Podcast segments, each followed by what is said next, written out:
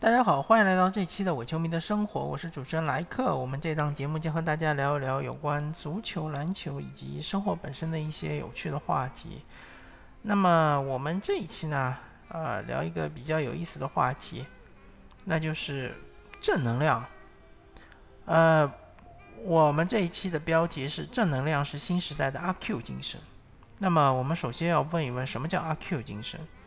呃。我不知道现在的听友们是不是还熟悉这个说法。呃，在我们那小的时候呢，其其实上过这个语文课文里面有一课就是说阿 Q 的。那阿 Q 呢是鲁迅笔下的一个虚构的人物，他的这本呃他的这篇小说的名字叫《阿 Q 正传》。那么。阿 Q 这个人物，他的特点什么的，我我就不和大家描述了，对吧？为了这呃，为了防止我们有一些听友他忘记了阿 Q 精神到底是什么呢？我在这里稍微的抛砖引玉一下，我也不敢说我说的完全是正确的，但是我理解的阿 Q 精神，就是那种明明对生活很不满意，对吧？对各方面都不满意，对自己的老板也不满意。啊，对社会也不满意，对各种权威也不满意，对吧？对自己的啊亲戚朋友都不满意，但是呢，他也不会在现实生活中反抗，他只能在思想上抱怨和咒骂几句，继续苟活下去，啊，这就是我认为的阿 Q 精神。那么。我认为阿 Q 精神和现在我们所弘扬的正能量其实是一回事儿。呃，第二个问题就是说，为什么明明我们知道现实它究竟是怎么样的，但是还是要弘扬正能量，还是要纷纷点赞呢？啊，我在这里就举个例子，比如说，其实我相信大部分人并不喜欢那些呃整天抛头露面那些所谓首富啊，对吧？成功商人啊，对吧？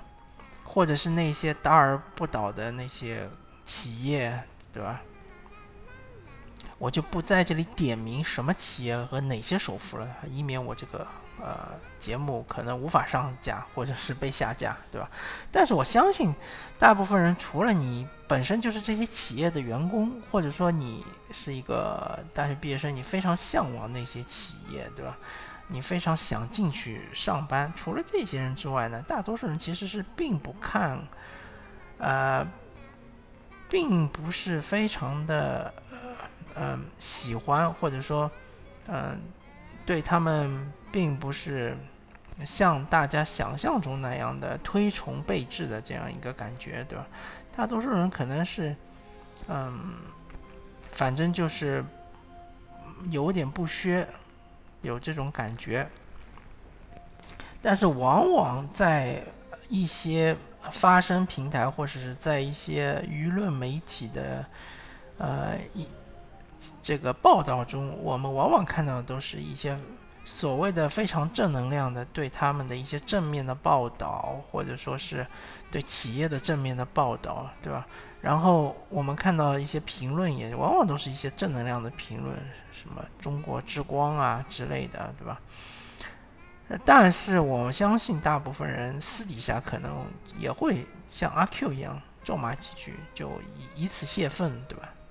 这个在我看来就是我们的阿 Q 精神，我们当代的阿 Q 精神。或者说还有一点是非常典型的，就是我们呃小朋友写作文，对吧？呃，可能到了高年级，比如说高中，呃，写作文就开始写那些议论文，而且这些议论文往往都是相对来说比较有逻辑性的，对吧？呃，所谓摆事实讲道理，对吧？那么，呃，这些事实和道理相对来说还是比较现实的。但是那些呃比较小阶段的小朋友，他们写的作文，这往往都是围绕着正能量来的，比如说互相帮助啊，对吧？比如说，嗯。好人好事啊，对吧？但是我们作为成年人都知道，像所谓的好人好事，比如是扶老奶奶过马路啊，或者捡到钱包去还给别人啊，这种几率都是非常非常小的，小到几乎是可以呃，怎么说呢？啊，小到是几乎可以为零，对吧？所以我个人不太相信有那么多小朋友真的是能够遇到真的让自己做好人好事的这么一个机会。啊，当然我也不敢说哪个小朋友他可能是说杜撰的这样一个故事，对吧？但是不可否认的是，我们的教育。我们的学校是鼓励小朋友去做这些杜撰的这些工作的，对吧？那么我们的教育机构、我们的学校、我们的老师，他们真的不知道像这种事情是小概率事件吗？我相信不是的。那么他们这么做，其实也是向小朋友灌输一种阿 Q 精神啊，就是你遇到真正的。不公平，或者是呃遇到了一些不好、不开心的事情，你不要写在作文上，对吧？不要呃向大家呃表达你的情绪，对吧？不要公开的表达你的情绪，对吧？请你表表达那些正能量的情绪，而不是负能量的情绪。好，那么我们现在啊，再回到。呃，另外一个我我个人最近在看的一本书，这本书的名字叫《潜规则》，是吴思写的。这本书很老，啊，大概是我十年前买的吧。这本书当时很火，现在好像没什么人提起了。而且“潜规则”这个词也已经被呃污名化，或者是以窄化了，对吧？啊，大家都知道，现在“潜规则”意思是，比如说是这种啊性和权力的之间的交易，对吧？那其实当时并没有这这样的个感觉，当时也不是这样定义的，是吧？当时吴思写这本书的时候，他的意思，他是以呃，主要是描述明清、宋、唐等一些朝代，呃，还有五代十国，反正他主要是写呃明清、宋、唐这四个朝代里面，呃，就是讲。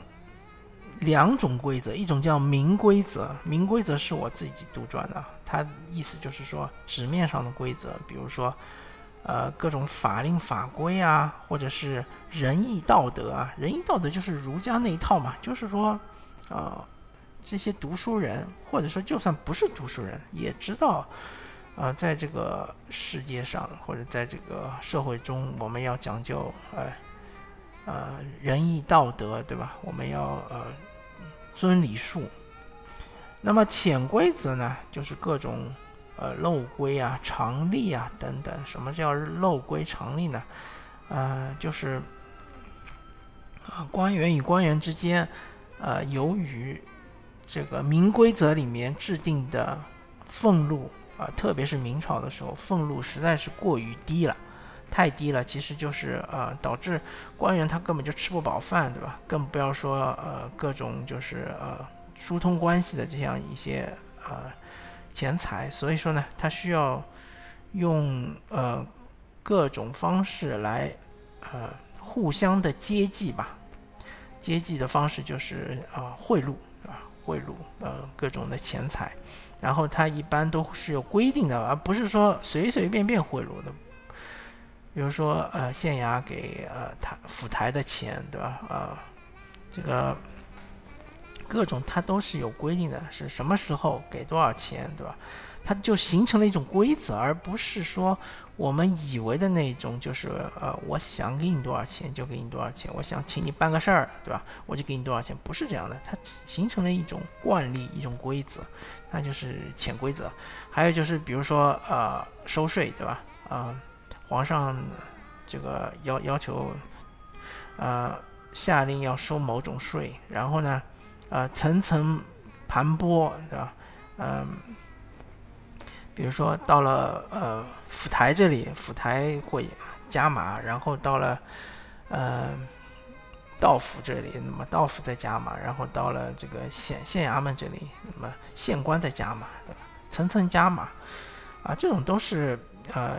有迹可循，而且是呃有一个潜规则的一套规则的，就是呃大家加码的数量是多少，这都是嗯非常的清楚的。那么，嗯，我个人觉得，呃，潜规则我不敢说啊，对吧？啊，我我我我不敢说。我们现在这个社会有什么潜规则？但是明规则是很明显的，就是我们现在说的这个正能量，正能量就是明规则嘛，对吧？就是当年所谓的仁义道德，是吧？呃，正能量它怎么说呢？它就是宣扬，告诉我们说社会是光明的，对吧？大家的前途也是光明的，大家的行为也是光明的，呃，我们的啊，大多数都是好人，对吧？它其实就是，呃，传递了这样一个信息，就告诉大家，嗯，大多数都是好人，坏人是有的，但是坏人是极小、极少数的一撮人。那么，当一个人他从小就接受的就是一个正能量的教育的话，他就会形成一个，呃，当他。真正的踏入社会的那一天起，或者说他真正的接触社会的那一天，他不一定是说大学毕业了才开始接触社会，对吧？他可能有各种渠道可以接触社会。当他真正的接触到了社会，接触到了那些呃正能量之下的那些东西之后，他可能会形成一个观念，就是说，哦，原来学校教的东西都是假的，对吧？书上说的东西都是假的。那么真实的社会、真实的世界原来是这样子。那他就会形成一个，呃，犬儒主义者，或者说是一个呃精致的利己主义者，对吧？这个其实就是说，哦，不管是我们的社会也好，我们的教育也好，其实就是培养这样的人嘛，对吧？呃，我这里的意思就是说，其实正能量真的，嗯，不不是，不应该是我们社会的一种主旋律，对吧？我们真的应该就是。大家应该知道啊，真正的实情是怎么样，真相才是最重要的，而不是正能量，对吧？嗯，比如说，嗯，像是这个，呃，北京这次啊，又又有疫情了，对吧？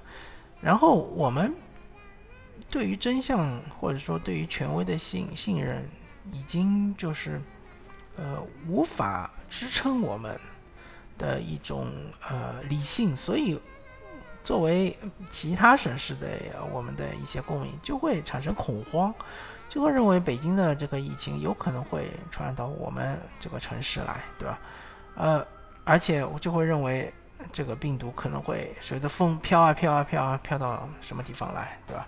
包括这次的嗯百事的这样这个。呃，观众啊，应该是他们的呃乐事薯片的这样一个厂厂里面啊，测出了几个呃确诊病例，大家就会认为啊，那接下来这个百事的薯片就不能吃了，对吧？甚至认还认为百事可乐也不能喝了，对吧？饮料也不能喝了，这个就会引起恐慌，对吧？这是因为大家对于事实不了解，或者说。没有一个很好的渠道来了解事实，啊，这就是我想说的。呃，我们其实真的不需要那么多的正能量，而我们需要的是那些呃能够跟我们呃讲出事实，对吧？能够被大家所信任的，就像是呃钟南山院士，或者说像是美国的福奇。或者张文宏医生这样的啊人，对吧？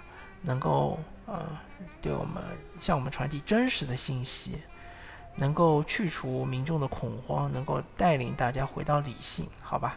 那么我们这一期的伪球迷的生活就和大家聊到这里，感谢大家收听，我们下期再见，拜拜。